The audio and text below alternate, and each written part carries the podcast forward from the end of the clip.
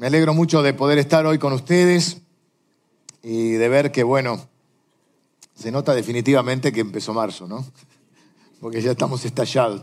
Primer servicio también, la gente se levantó temprano hoy. También había presentación de bebés, pero tuvimos una reunión muy linda y espero que de la misma manera puedas eh, sentirte bendecido y salir bendecido en este día, no solo con la adoración, sino también con la palabra que, que puedo traerte de parte del Señor. Tuvimos una, un fin de semana con todo. Medio, medio, calzado, me agarró así un poco. Porque tuvimos, el día viernes tuvimos una reunión eh, re linda. Tuvimos una reunión que nosotros le llamamos Heaven. Somos muy modernos, le ponemos palabras en inglés. Pero que, eh, que es una reunión de adoración donde dedicamos la mayor parte del tiempo a poder adorar a Dios, conectarnos con Él, cantar al Señor, que es gran parte de la adoración y donde también en esta ocasión pudimos orar de manera especial por algunas necesidades, pusimos manos sobre los enfermos y bueno, creo que fue una reunión muy ungida y muy linda.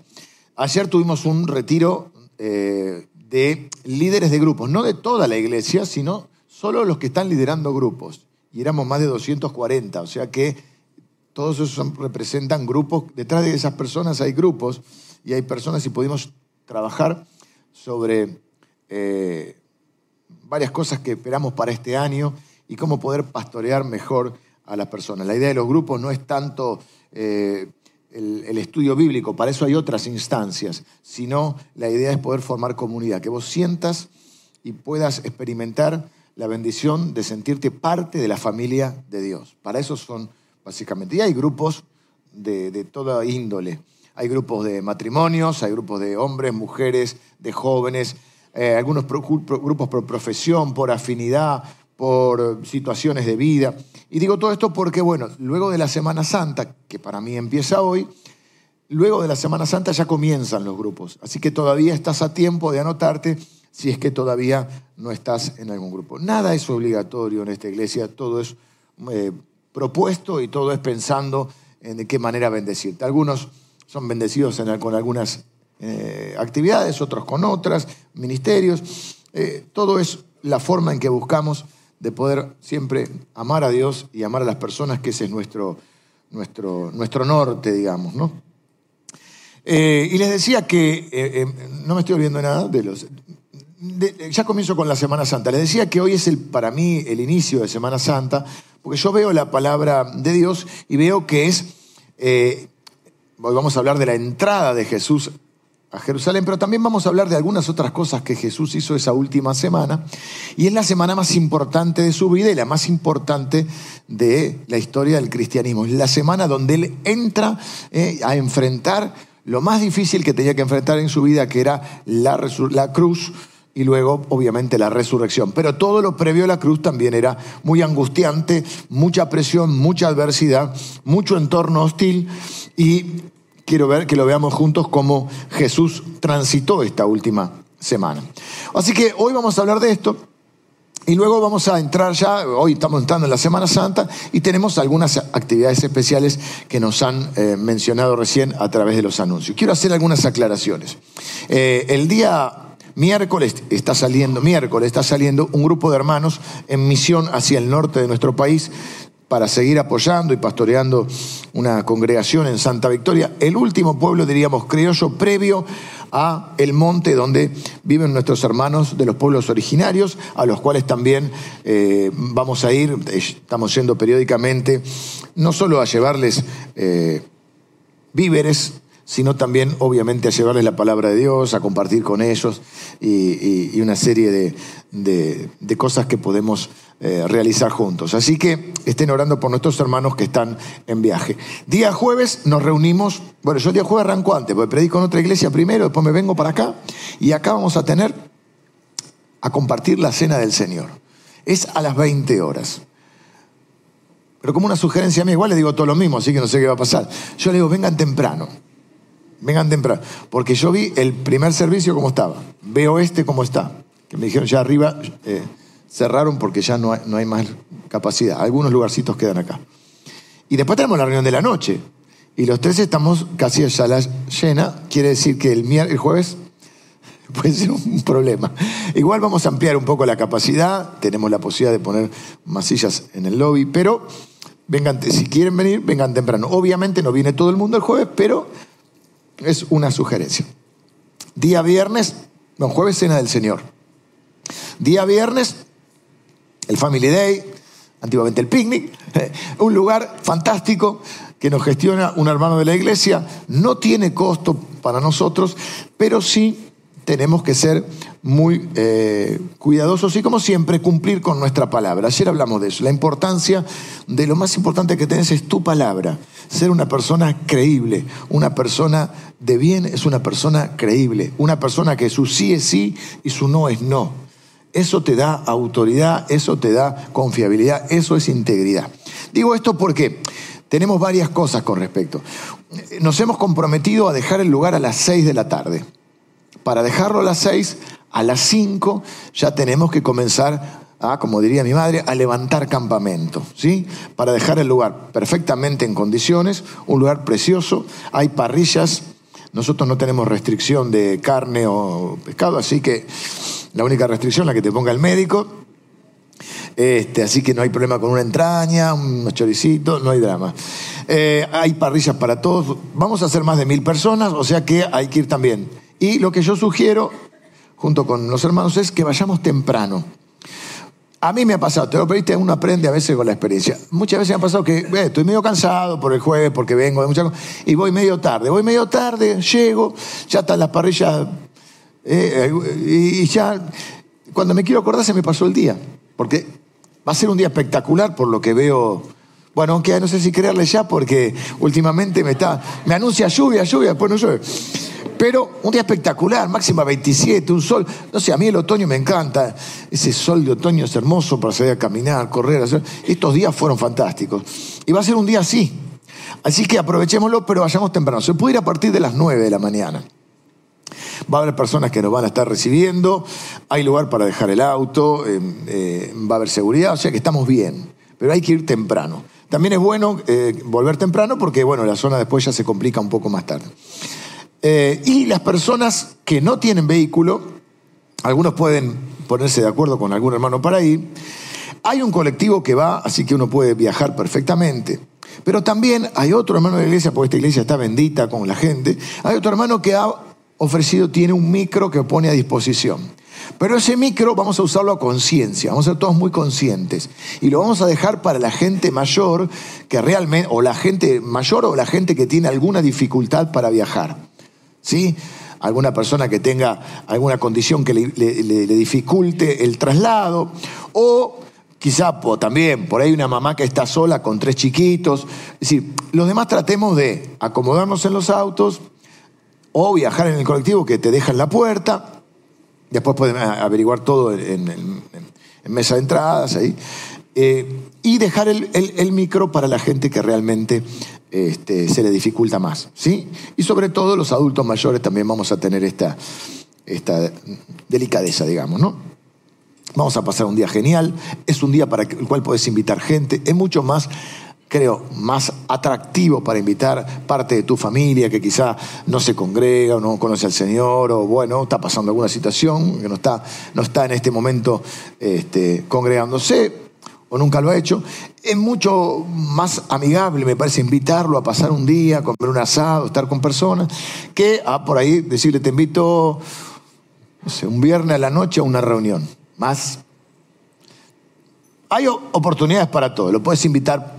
Al jueves es más, por ahí más interno de la casa, el viernes al día este de campo, al Family Day, y si no el domingo lo podés invitar a un especial de Semana Santa. Hemos hecho unas entradas, en realidad son invitaciones, no son entradas, nadie te va a pedir la entrada, pero eh, a modo de, de, invitación. Por lo tanto, si vas a venir vos, que venís siempre, todo, no te lleves la entrada. La idea es que te la lleves para invitar a alguien, ¿sí? Tiene el formato de entrada, bueno, porque está muy linda diseñada y, y porque es un especial que hacemos de Navidad. Pero también, ahí ya tenemos los tres servicios, así que pueden venir a los tres servicios. Y también siempre venir temprano conviene. Hemos eh, tenido Semana Santa y Navidad los especiales y también el lugar está a full. Pero te podés llevar la entrada solo si vas a invitar a alguien. Es una invitación. Vamos a pasar una Semana Santa genial, tranquila, descansados. ¿eh? Tampoco es que nos vamos a llegar después el lunes y estamos nosotros todos, la gente está fresquita como el lechuga, ya estamos destruidos. No, vamos a pasar una Semana Santa linda, estratégicamente preparada para que la podamos disfrutar, para que podamos formar comunidad, para que podamos predicar el Evangelio y a Cristo, que es lo que más nos interesa, y para que este, realmente sea una bendición para todos. Dicho esto, hola mi amor, ¿cómo estás? Eh, hace tanto que no nos vemos, este, que voy a comenzar entonces con esta, eh, esta última semana de Jesús en la tierra. Siempre lo último en la vida de una persona suele ser importante. Aquellas personas que tienen eh, la posibilidad de, porque por alguna razón saben que están en los últimos tiempos de su vida, generalmente reúnen a su familia, intentan decir eh, algunas cosas que para ellos son importantes, generalmente con los seres queridos. Y de hecho muchas veces cuando hablamos de la partida de algún ser querido o de alguien, recordamos sus últimas palabras, ¿eh? lo último que nos dijo, lo último que pudimos decirle. Son momentos esenciales en la vida de una persona. Y Jesús tiene perfectamente claro que es la última semana de su vida en la tierra. Sabe luego, porque Jesús una vez resucitado va a estar 40 días eh, siguiendo, reuniéndose con sus discípulos, con sus seguidores, apareciendo a diferentes personas, pero sabe que este momento es un momento fundamental y para muchos la última vez que lo verán. Y esa última semana de Jesús está llena de mensajes, algunos con palabras y algunos con acciones simbólicas, porque a veces los hechos hablan más fuerte que las palabras. Así que Él está en ese momento de su vida. Esas palabras, esos mensajes y esas acciones simbólicas manifestaban el poder y la autoridad que Cristo tenía. Es decir, a través de lo que Él dice, a través de lo que Él enseña y a través de lo que Él hace, la gente puede percibir que Él es un hombre que tiene la autoridad de Dios y es un hombre que tiene el poder de Dios. En muchas ocasiones se le había hecho milagros y le decía a la gente, no, no digas nada. No es el momento todavía. Pero esta vez es distinto. Esta vez Él se da a conocer sin ningún tipo de, duda. Eh, no es que Él tuviera dudas, digo, no queda, para que no le quede duda a nadie de quién es Él. Por eso está esta entrada triunfal a Jerusalén. Durante estas semanas le dije que Él también ¿Me pasas el agua, amor? Allá. Gracias. Durante esta última semana, él también eh, enseñó con palabras, ¿no?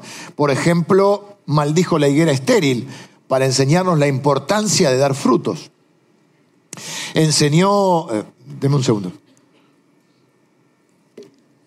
Eh, presentó muchas de las parábolas, que eran esas pequeñas historias que enseñaban grandes verdades. Y sobre todo afirmó la enseñanza fundamental cuando le preguntan, ¿cómo resumimos todo lo que Dios quiere? Uh, ¿Cómo resumimos la ley de Dios? ¿Mm? La ley significa la voluntad de Dios. ¿eh? Y dice, ¿qué dice la palabra? Entonces uno dice, amarás al Señor tu Dios con todo tu corazón, con toda tu alma, con toda tu mente, con todas tus fuerzas, y amarás a tu prójimo como a ti mismo. Y en otras palabras Jesús dice, el que entiende esto, entiende todo. Esto es el resumen, esto es lo esencial. Por eso es el norte de nuestra iglesia, amar a Dios y amar a las personas. Todo el resto se eh, en columna es dirigido o está, digamos, planificado en base a esto, a, este, a esta consigna. Amar a Dios y amar a las personas. Así que él afirma esa enseñanza fundamental. Esto lo hace en Mateo 22, hoy vamos a ver Mateo 21, que es la entrada triunfal. Y en esas enseñanzas, lo que el Señor quería destacar era la importancia de vivir una vida de integridad y de dignidad, una necesidad de actuar de acuerdo a los valores y a los principios que Él les había enseñado. De hecho, entre paréntesis paso el chivo, cuando termine la Semana Santa, vamos a comenzar una serie que está basada en esos valores y en esos principios del reino de Dios. Lo vamos a hacer durante probablemente siete domingos que son los, tres domingos de abril posteriores a Semana Santa y los cuatro domingos de mayo. Los principios de vida del reino de Dios. Muchos de esos principios, algunos ya los hemos predicado, por lo tanto no voy a predicar todos, creo que voy a tomar siete nada más. Eh, voy a seleccionar aquellos que no he predicado en el último tiempo, porque un principio de vida es el perdón, pero hace poco he hablado del perdón, creo. No sé, tengo que revisar un poco. Ustedes no se acuerdan igual que prediqué yo, menos me voy a acordar yo, así que... Y muchos de esos principios tienen que ver con nuestras relaciones, que al fin y al cabo es lo más importante en esta vida las relaciones. Porque hay tres cosas que son eternas nada más. Por eso Dios, Dios eh, su voluntad la resume en amarlo a Él y amar a las personas. Porque hay solo tres cosas que son eternas. Todo el resto va a pasar. Dios, su palabra y las personas. No hay más. Dios, su palabra y las personas. Tres cosas que son eternas. Así que lo fundamental en esta vida es amar a Dios y amar a las personas. ¿Cómo nos relacionamos?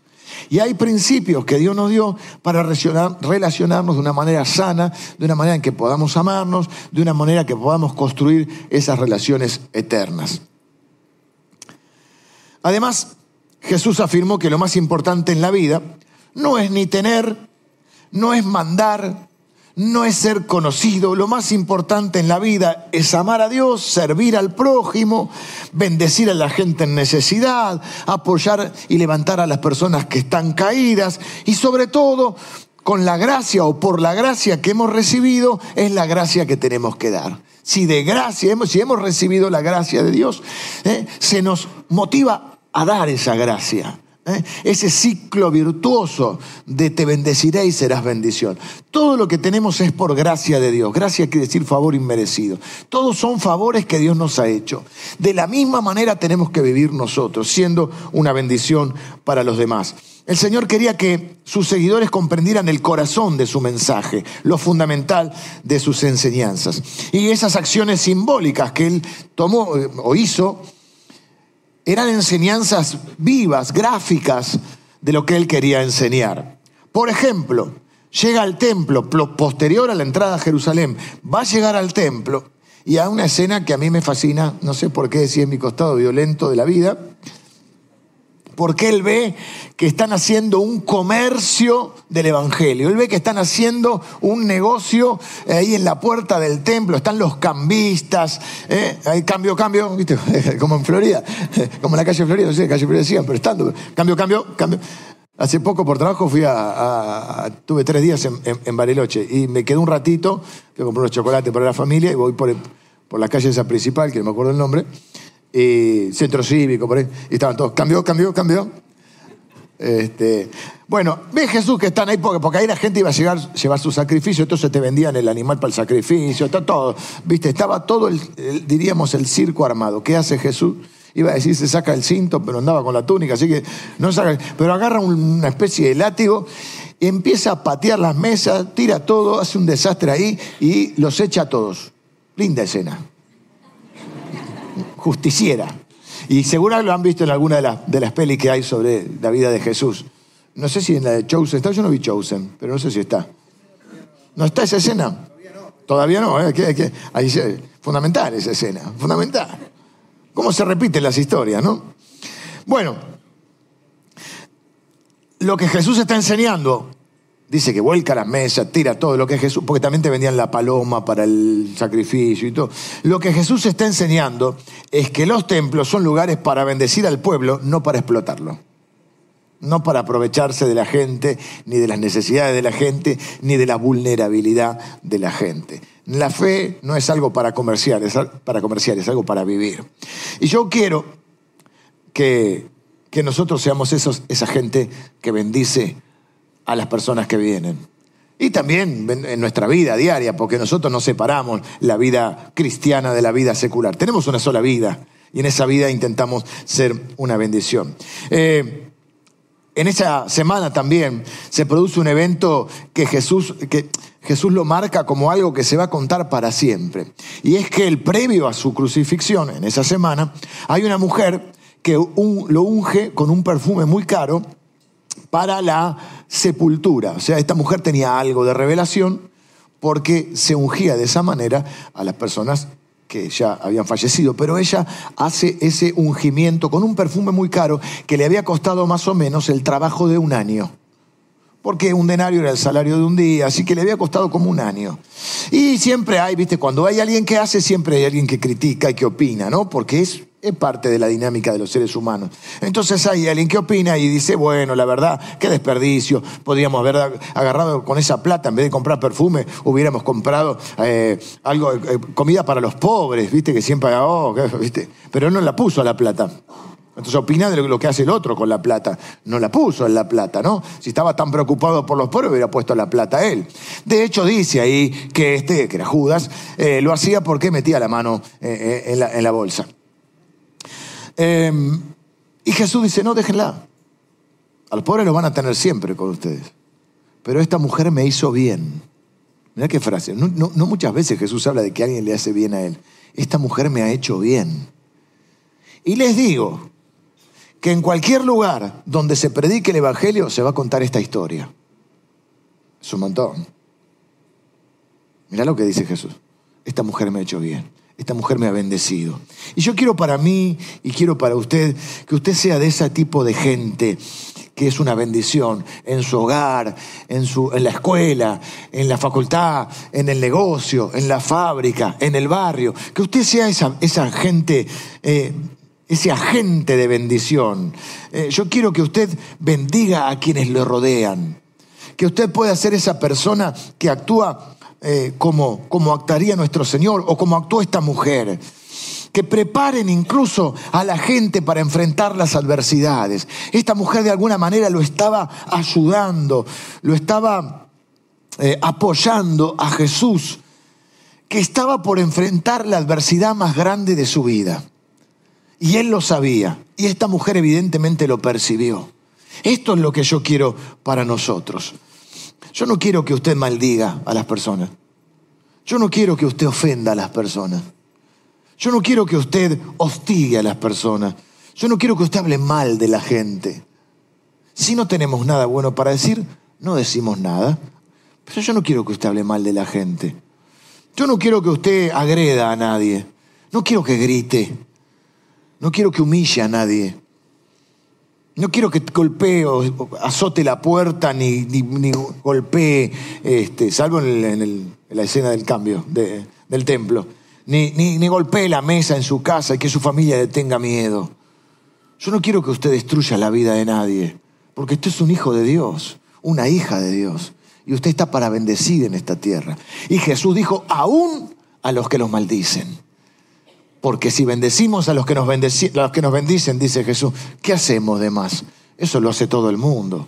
Cualquiera puede bendecir al que lo bendice. Cualquiera puede amar al que lo ama. Así algunos incluso eso no lo hacen, pero aún eso. Pero ustedes son hijos e hijas de Dios. Se les ha dado una autoridad y se les ha dado un poder, se les ha dado una gracia para que puedan hacer lo que otros no pueden hacer. Ustedes pueden bendecir aún a los que los maldicen. Así que eso es lo que tenemos que hacer nosotros que somos hijos e hijas de Dios. O no cantamos, somos los hijos y las hijas de Dios. Vivamos como lo que somos. Y entonces llega el momento de la entrada triunfal a Jerusalén. Ya me estoy entusiasmando. Mateo capítulo 21. No lo veo tan entusiasmado, pero no importa. Póngale onda. Dice, cuando se acercaron a Jerusalén, y vinieron a Betfagé, al monte de los olivos, Jesús envió dos discípulos diciéndoles, id a la aldea que está enfrente de vosotros, y luego hallaréis un asna atada y un pollino con ella, desatadla y traédmelos. Y si alguien os dijere, decid, el Señor los necesita, y luego los enviará, o sea, los devolverá. Todo esto aconteció para que se cumpliese lo dicho por el profeta cuando dijo, decida la hija de Sión, he aquí tu rey viene a ti manso y sentado sobre un asna, sobre un pollino, hijo de animal de carga. Se cumple otra de las profecías. Increíble, porque en Jesús se cumplen profecías de cientos de años antes. Esta, por ejemplo, son casi 800 años, esta profecía. Se cumple tal cual. Y es raro también. Tiene que ir a buscar un, un burrito a un lugar medio misterioso, decir al Señor lo necesita, agarrar y llevarlo, después lo devuelve. El jueves vamos a hablar de algunos hechos misteriosos. La, cena se llama eh, Mateo 21, por si me preguntan. el tema de la cena se llama Todo ya preparado. Porque vos estás viviendo algo nuevo, pero Dios ya tiene todo preparado. Así que eso te mandé el, te mandé el, ¿cómo se dice? El spoiler del, del jueves. Es un desafío para mí. Este año, hace 23 años que predico, todas las Semanas Santas, todas las Navidades. Y seguir encontrando verdades nuevas. No quiero predicar lo que ya prediqué, porque la Biblia es viva y eficaz. Pero bueno, me lleva a un ejercicio espiritual e intelectual, porque, ¿qué vamos a hablar? El camino de Maús ya lo conozco, esto, esto, conozco las historias. Ya no me sorprende ni mis predicas ni la de los demás. Ya no le puedo andar robando a nadie tampoco. No se hace, dice la hermana. La forma de decir, hermana, yo soy una bendición, ¿cómo voy a andar robando hoy? Sí puedo inspirar, si alguien escucha una palabra que me inspira. Yo todo lo que digo, ustedes lo pueden, ah, como predicarlo ahí como... Claro, sí, la palabra de Dios siempre bendice, pero cuesta ese desafío.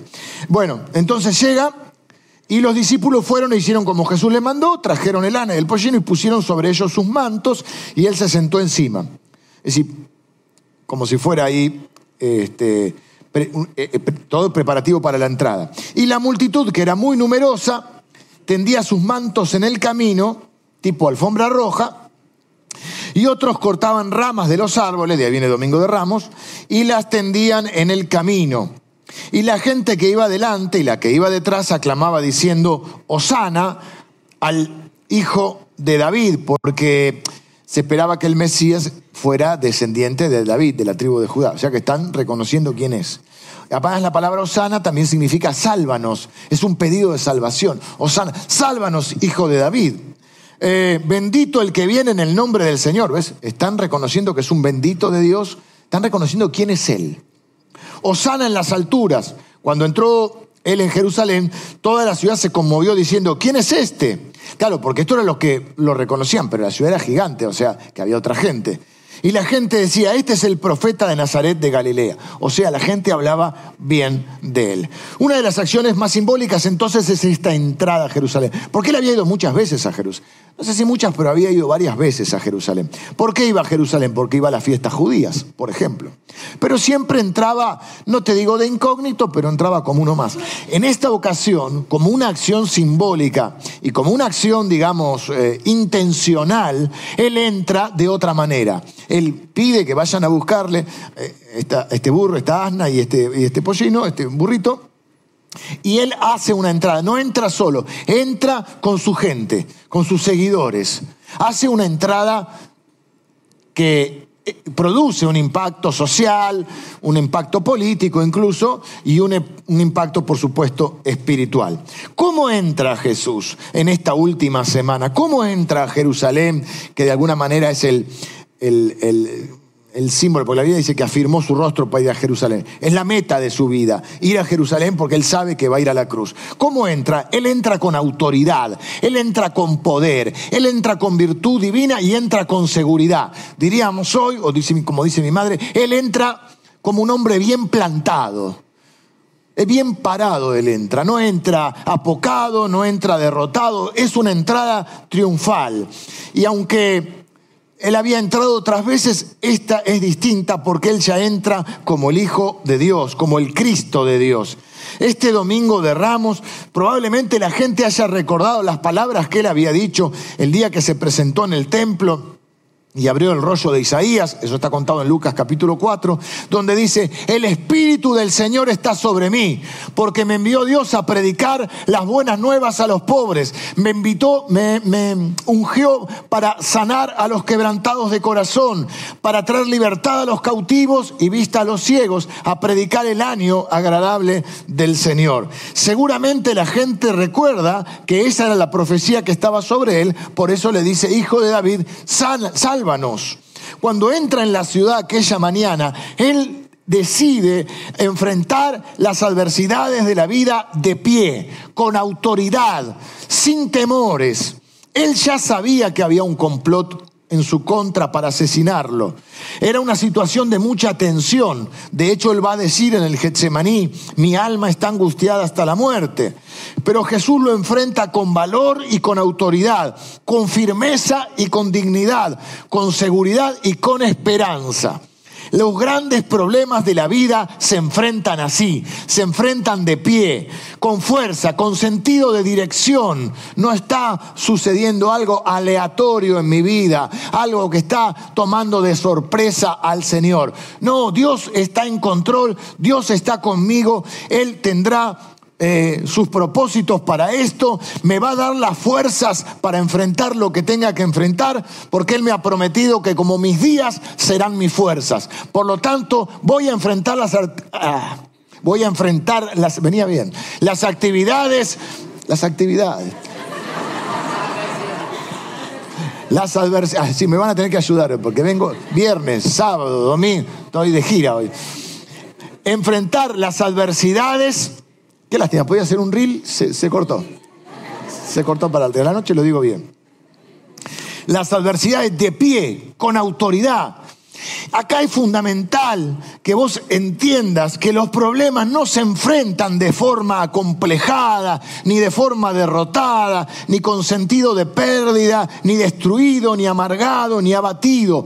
Porque eso es cuando vos te, em, te concentrás en cómo estás pero vos tenés que enfocarte no en cómo estás, sino en quién sos. La enfermedad no tiene la última palabra en tu vida. Una situación, una dificultad económica no tiene la última palabra en tu vida. Un conflicto familiar no tiene la última palabra en tu vida. Siempre la última palabra en tu vida la tiene el Señor. Entonces vos tenés que plantarte no en cómo estás, sino en quién sos. Porque habitualmente cuando te encontrás con alguien, te va a preguntar cómo estás. Y, empieza la conversación o cómo andás. Y vos vas a decir cómo estás. Estoy contento, estoy triste, estoy enfermo, estoy sano, estoy bien, estoy mal. Estás centrado en cómo estás. Pero entonces cuando estás enfrentando la adversidad, puedes decir, estoy afligido, que es verdad. Y no es que no, no estamos negando eso estoy afligido, estoy angustiado o estoy asustado. Que no estamos diciendo que no sea verdad eso, pero el foco no tiene que estar en cómo estás, sino en quién sos. Soy un hijo de Dios.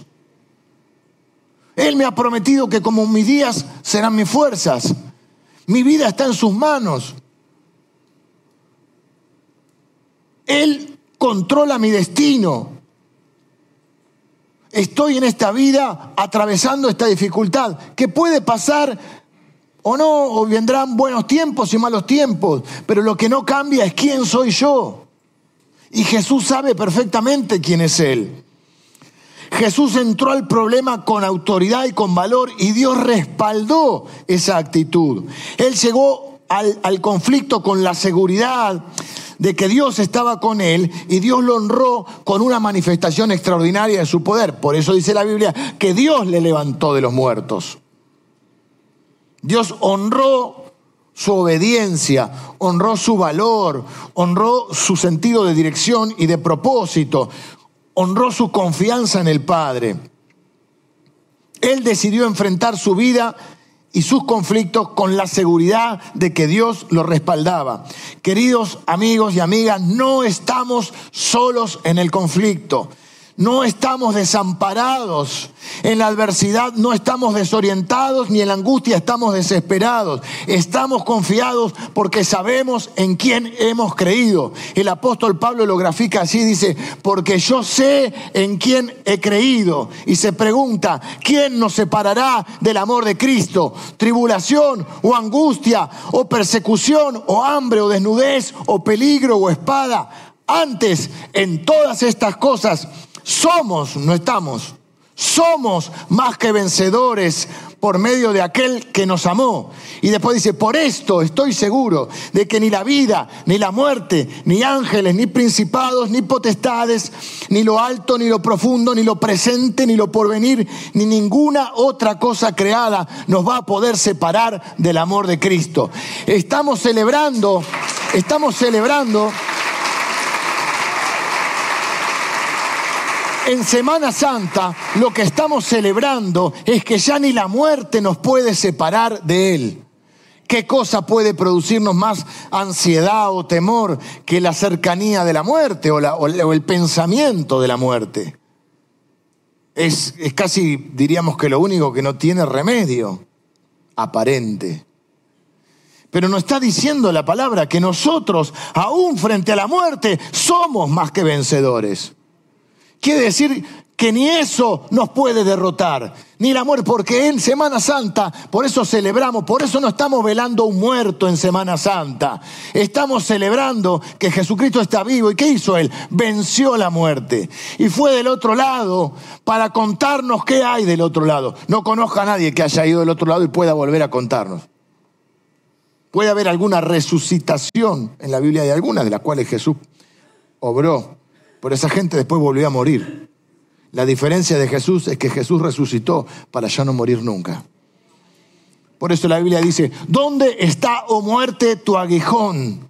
¿Dónde sepulcro tu victoria? Sorbida es la muerte en victoria. ¿Qué está diciendo? ¿Dónde está el daño que podés hacer? Ahora no dice estamos venciendo, dice que somos vencedores por medio de Jesucristo. ¿Ves? No te tenés que centrar en cómo estás, sino centrate en quién sos. Cuando enfrentamos la vida en el nombre del Señor, sabemos que nada nos va a separar de su amor. Al enfrentar la adversidad en el nombre de Jesús, podemos vencer los miedos y los temores, aún el temor a la muerte. Así que uno sí puede decirse así, yo estoy así, estoy afligido, estoy angustiado o estoy como esté. Pero también puedo saber quién soy. Soy un vencedor en Cristo Jesús. Soy más que vencedor, dice. Eso de más que vencedor tiene su, su, explicación para algunos. Está interesante, porque ¿qué puede ser más que vencer? Es aquel que vence sin pelear, porque Él ya peleó por nosotros. Soy una persona que triunfa en la vida. No estoy amargado, no estoy destruido, no estoy angustiado, no estoy amedrentado y mucho menos derrotado. Porque soy un vencedor por medio de aquel que me amó. En ese ambiente de tensión externa, pero seguridad interna, Jesús entró a Jerusalén rodeado de su gente, de sus amigos. Y esto también es muy importante, porque Dios no solo ha prometido que nunca te dejará y nunca te desamparará, como hemos cantado hoy, nunca me has dejado Dios. ¿eh? El Señor es nuestra herencia, el Señor es nuestra riqueza. Somos ricos, hermanos. Tenemos la mayor riqueza que es el Señor. Dice la Biblia que Él es nuestra riqueza. Pero no, no solo eso nos ha dado Dios. También Dios nos ha dado gente entrañable que forman la familia de la fe para cuando tengamos que afrontar adversidades podamos apoyarnos unos a otros. Y qué lindo es saber que uno cuenta con esa familia de Dios. Por supuesto que uno cuenta también probablemente con la familia, cuenta con personas que nos, que nos quieren, que nos aman. Muchos de ellos no profesan nuestra fe y son gente igual magnífica y hermosa que nos apoya.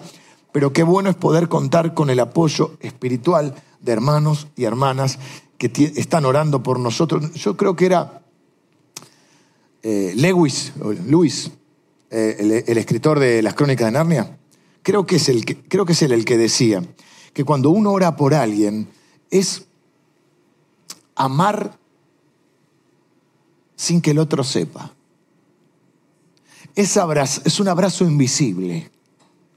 Porque vos estás en tu casa orando por mí, ponele, lo cual Spurgeon, otro predicador, decía, nadie puede hacerme un favor más grande que orar por mí.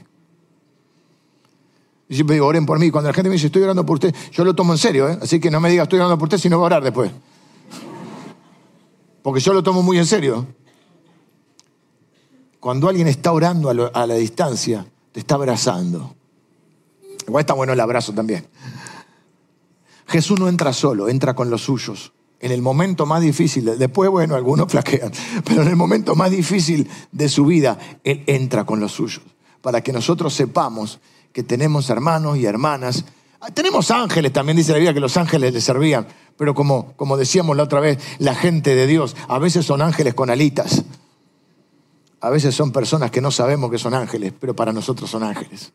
Son la gente que Dios envía para apoyarnos, para abrazarnos, para ahí a cobijarnos en medio de la adversidad.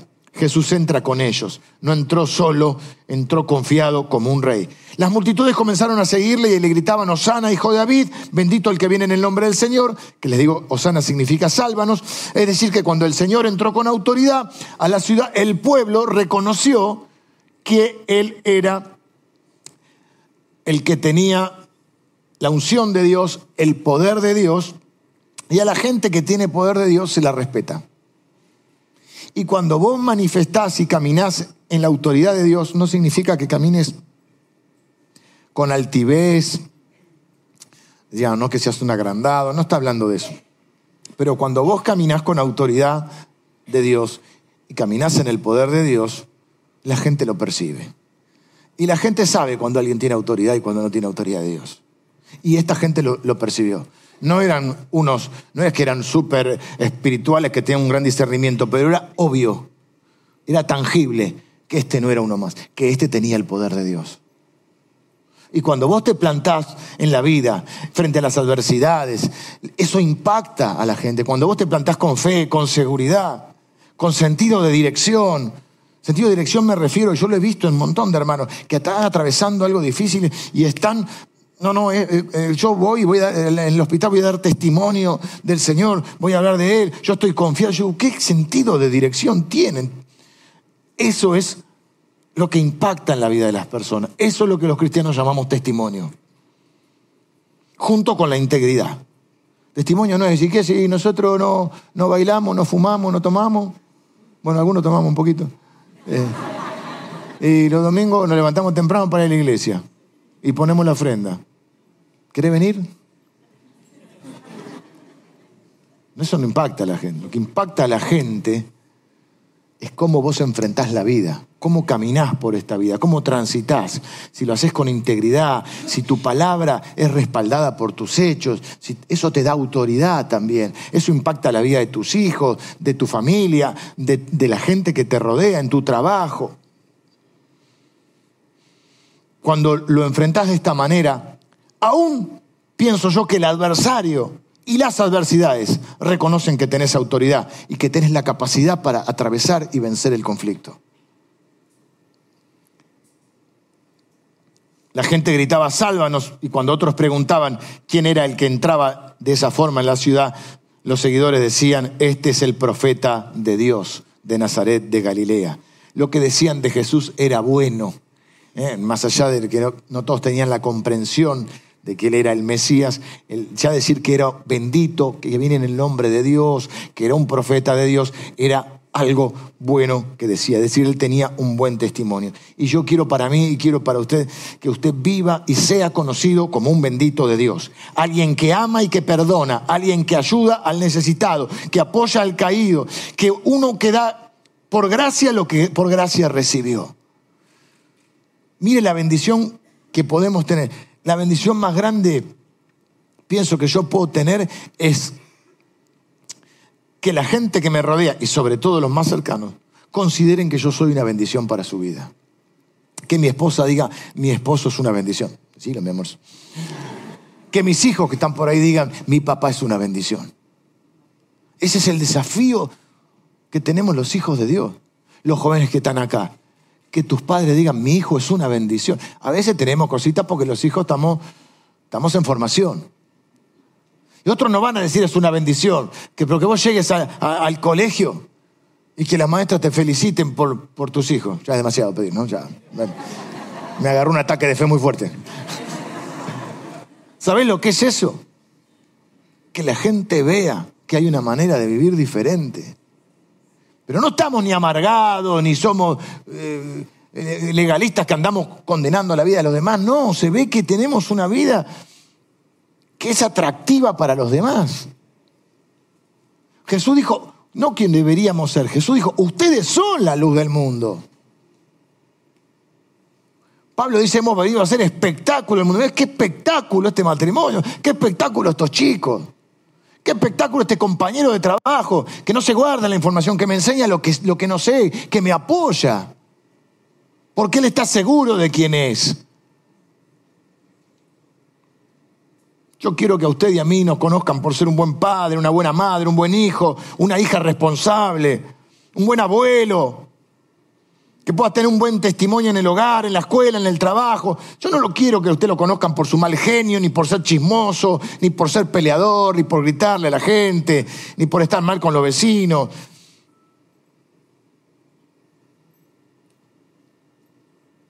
No es lo que Dios quiere tampoco para nosotros. Vengan los músicos, ya termino.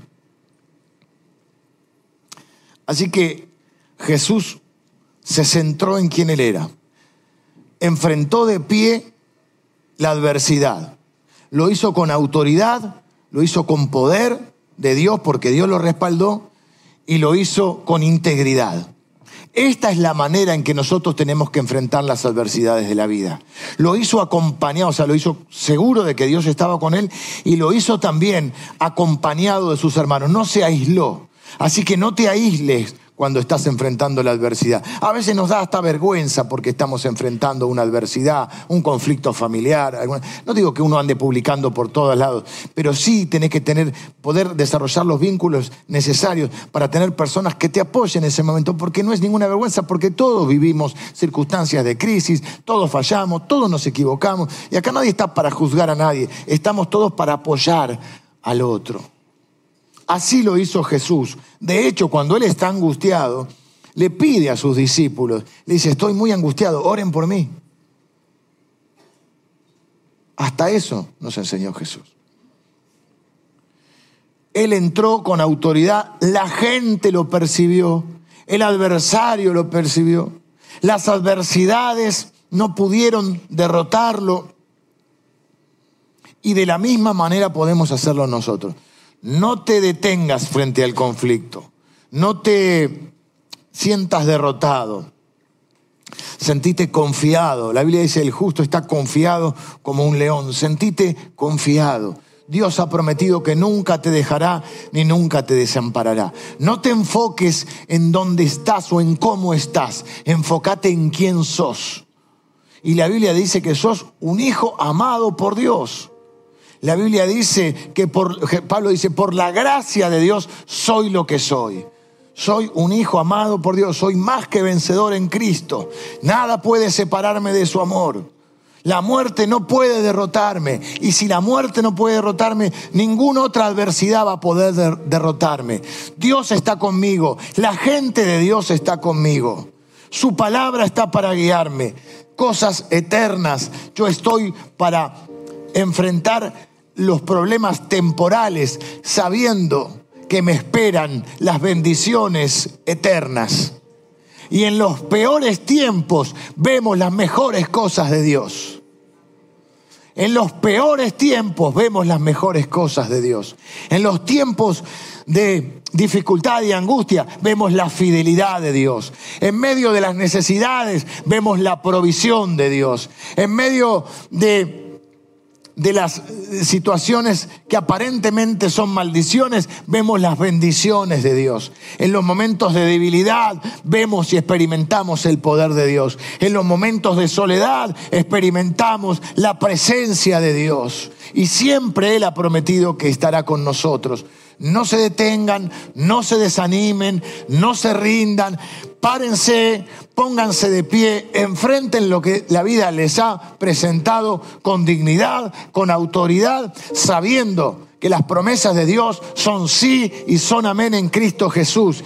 Y Él ha prometido que como tus días serán tus fuerzas. Es decir, de acuerdo a las adversidades o a las dificultades o a los desafíos que la vida te ponga, Dios te va a dar la fuerza para que puedas enfrentarlos. Dios nunca te dejará ni te desamparará. ¿Cómo lo sabemos? Dice Pablo, si no nos negó ni a su propio Hijo, ¿cómo no nos dará también con Él todas las cosas? Ánimo, esta Semana Santa viene a recordarnos ni que, viene a recordarnos que ni la muerte puede derrotarnos porque Jesús ya la derrotó por nosotros. Por eso en Él somos más que vencedores. Quisiera terminar orando. Gracias.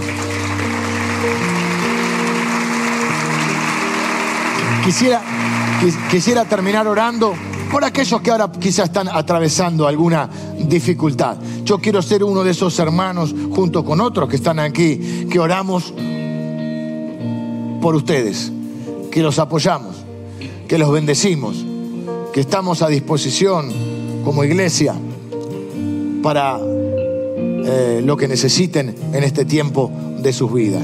Esta iglesia, si hay algo que tiene, es que bendita en gente dispuesta y disponible para amar a aquellos que, que así lo desean y así lo necesitan. Por eso quiero tener una oración especial para aquellos que están enfrentando algún tipo de adversidad o algún tipo de temor, algún tipo de incertidumbre en sus vidas, algo que está ahí en ese porvenir. Pero dice la Biblia, ni lo presente ni lo porvenir. Porvenir es el futuro, que a veces nos genera tanta inquietud. Ni lo presente ni lo porvenir nos va a poder separar de su amor. Padre, te doy gracias por tu palabra. Gracias por cada uno de mis hermanos, de mis hermanas en este lugar. Gracias, Señor, por tanta gente linda que ama, sirve, bendice, cuida, apoya, ora, da.